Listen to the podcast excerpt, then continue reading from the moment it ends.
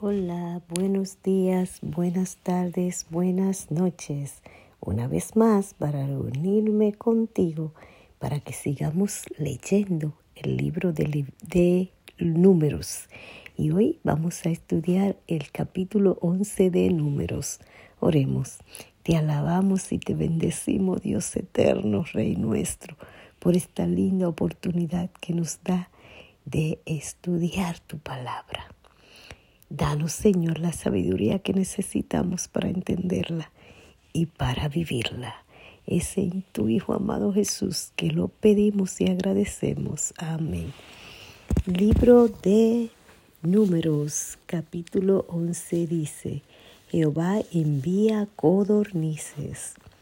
Aconteció que el pueblo se quejó a oídos de Jehová y lo oyó Jehová y ardió su ira y consumió uno de los extremos del campamento. Entonces el pueblo clamó a Moisés y Moisés oró a Jehová y el fuego se extinguió. Y llamó a aquel lugar Tavera, porque el fuego de Jehová se encendió en ellos. Y la gente extranjera que se mezcló con ellos estuvo un vivo deseo y los hijos de Israel también volvieron a llorar y dijeron, ¿quién nos diera a comer carne? Nos acordamos del pescado que comíamos en Egipto de balde, de los pepinos, de los melones, de los puerros, de las cebollas y de los ajos.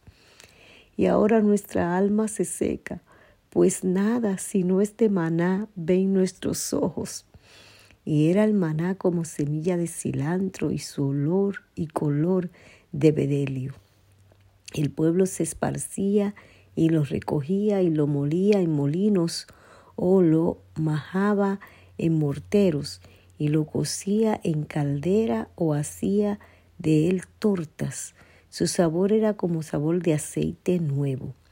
Y cuando descendía el rocío sobre el campamento de noche, el maná descendía sobre él. Y oyó Moisés al pueblo que lloraba por sus familias, cada uno a la puerta de su tienda, y la ira de Jehová se encendió en gran manera. También le pareció mal a Moisés. Y dijo Moisés a Jehová, ¿por qué has hecho mal a tu siervo? ¿Y por qué no he hallado gracia en tus ojos? que has puesto la carga de todo este pueblo sobre mí? Concebí yo a todo este pueblo, lo engendré yo, para que me digas, llévalo en tu seno como lleva la que cría al que mama, a la tierra de la que juré a sus padres? ¿De dónde conseguiré yo carne para dar a todo este pueblo? Porque lloran a mí diciendo, danos carne, que comamos. No puedo yo solo soportar todo este pueblo que me es pesado en demasía. Ay, pobre Moisés, pobre Moisés. Y si así lo haces tú conmigo, yo te ruego me des muerte, si he hallado gracia en tus ojos y que yo no vea mi mal. Entonces Jehová dijo a Moisés, reúneme setenta varones de los ancianos de Israel que tú sabes que son ancianos del pueblo y sus, y principales, y tráelos a la puerta del tabernáculo de reunión y esperen allí conmigo. Esperen allí contigo, y yo descenderé y hablaré allí contigo, y tomaré del espíritu que está en ti, y pondré en ellos, y llevarán contigo la carga del pueblo, y no la llevarás tú solo. Pero al pueblo dirás, santificaos para mañana y comeréis carne, porque habéis llorado en oídos de Jehová diciendo, ¿quién nos diera comer carne? Ciertamente mejor nos iba en Egipto. Jehová pues os dará carne y comerán. No comeréis un día, ni dos días, ni cinco días, ni diez días, ni veinte días, sino hasta un mes entero, hasta que os salga por las narices y la aborrezcáis, por cuanto menospreciaste a Jehová que está en medio de vosotros, y lloraste delante de él diciendo, ¿para qué salimos de Egipto? Entonces dijo Moisés, seiscientos mil de a pie es el pueblo en medio del cual yo estoy. Y tú dices, les daré carne y comerán un mes entero. Se degollarán para ellos ovejas y bueyes que les basten, o se juntarán para ellos todos los peces del mar para que tengan abasto? Entonces Jehová respondió a Moisés, ¿acaso se ha cortado la mano de Jehová? Ahora verás si cumplo mi palabra o no.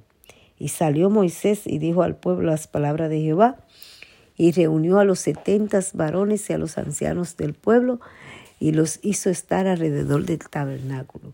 Entonces Jehová descendió en una nube y le habló, y tomó del espíritu que estaba en él, y lo puso en los setenta varones y ancianos, y cuando posó sobre ellos el espíritu, profetizaron y no cesaron. Y habían quedado en el campamento dos varones llamados el uno Eldad y el otro Medad, sobre los cuales también reposó el espíritu.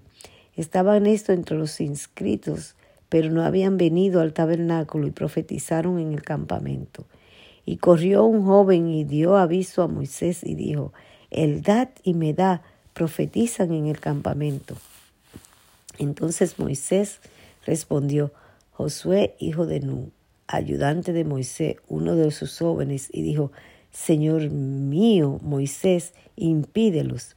Y Moisés le respondió, ¿tienes tu celo por mí? Ojalá todo el pueblo de Jehová fuese profeta y que Jehová pusiera su espíritu sobre ellos. Y Moisés volvió al campamento, él y los ancianos de Israel.